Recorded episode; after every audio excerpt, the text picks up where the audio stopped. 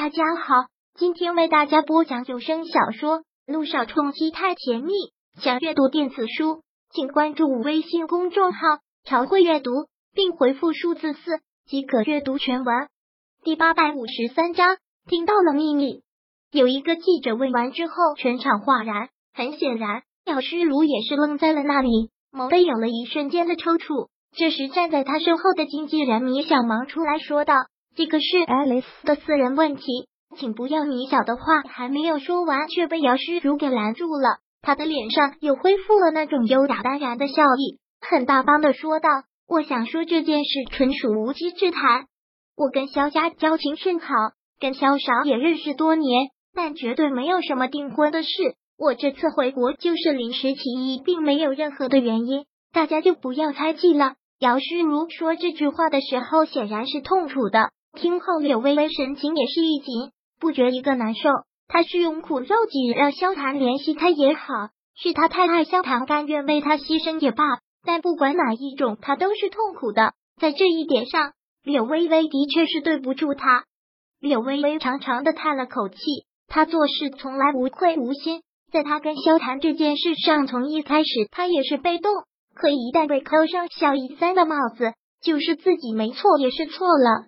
姚诗如的记者招待会开了大概有三个小时之久，等记者都退场之后，姚诗如的脸慢慢的阴冷了下来，慵懒的起身，戴上墨镜，大步走了出去。他的经纪人和助理忙都跟在身后。他的助理给他打开了车门，姚诗如迈上了车。上了车之后，姚诗如摘掉墨镜，似是疲惫的叹了口气，将身子靠在了椅背上。Alice。刚才既然有记者问到了，那为什么不如实说呢？说之前你跟肖少订过婚，柳微微是趁你出国的这段时间趁虚而入。现在以你的影响力，这话一出，那个柳微微就会被扣实了小一三的罪名，就会被你亿万的粉丝给骂死。车子开动之后，米小很是不解的这么问：“哼。”姚诗如很鄙夷的一声冷笑，像是在说米小幼稚。随即便解释：“我不会笨到要用柳微微的名声来换萧谈对我的厌恶。我跟萧谈订过婚的事，我自然会让媒体知道，但却不是由我来说。”姚诗如一向工于心计，这个米小最是清楚。听他这么说，米小也便说不出什么了。我最近很累，米小，把我最近的日程能推的全都给我推了吧。姚诗如冷冷的吩咐：“知道了。”米小忙道：“哎，两年没回来了，也该抽时间去见见我的老朋友了。”说完，姚诗如闭上了眼睛。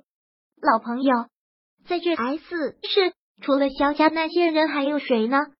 大概也只剩下他了吧。进了第一医院，姚诗如依旧武装的严，鸭舌帽、大墨镜，微微垂垂头，便看不到他的脸，只是他热火的身材，还有那一身名牌，外加散发出来的高贵。气质，就算看不到她的脸，也能被人猜到她是个大美女。这次她没有带任何人，就是她自己走进医院之后，瞬间吸引了所有人的目光。她走进办公楼，开口问道：“请问军医生的办公室在哪儿？”被问到的男医生好似吃惊的一愣，指了指前面，很客气的回答：“前面右拐第三间。”谢谢。姚诗如说完，从他身边走过。顿时，在场所有人都被震了一下，更是有人极度的感叹：这军医生也太有艳福了吧！左有一个萧小言穷追不舍，现在又来一个。就在姚诗如今医院之前，军向阳刚接了一个电话，令他意外的是萧成章打来的，说是三天后是萧老太太过大寿，要在萧家设宴，邀请他过去。对此，军向阳当然点头。接完萧成章的电话后。君向阳思考似的用手指轻敲着桌面，目光不由看向了放在桌上的一个资料袋。想了一会儿之后，便又拿起电话给萧谈拨了过去。此时，姚诗如已经走到了君向阳办公室的门口，刚要抬手敲门，却听到里面君向阳讲电话的说道：“喂，萧谈。”当听到君向阳正在跟萧谈打电话的时候，他刚要敲门的手收了回来。刚才伯父给我来电话了，说奶奶三天后过大寿，要我去萧家。君向阳先淡淡的说明。好。萧盘也淡淡的一句：“他奶奶大寿，他自然是要去给他老人家贺寿的。君向阳与萧家关系甚好，自然也是要去的。”说完这个，萧盘便问道：“向阳，那件事进展的怎么样了？我正要跟你说呢。远山集团财务报表造假的证据，我已经拿到了。”君向阳很坚定的说道。本来等在门外的姚诗如也是无心。可听到这句话的时候，猛地紧张了一下。他刚才说什么？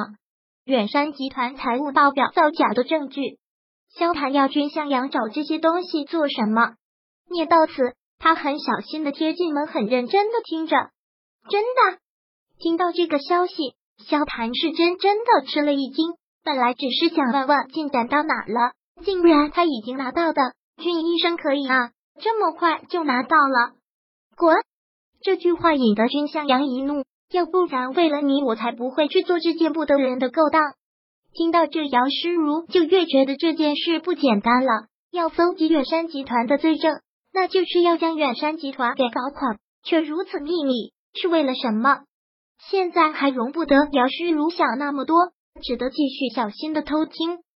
正好三天后奶奶大寿，到时我把这些证据拿过去，你先看一下。确定没问题后，我就把这些交给证券交易所，剩下的是让他们出面，这样断然不会有人想到你身上。到时我们就按计划一步一步来就好。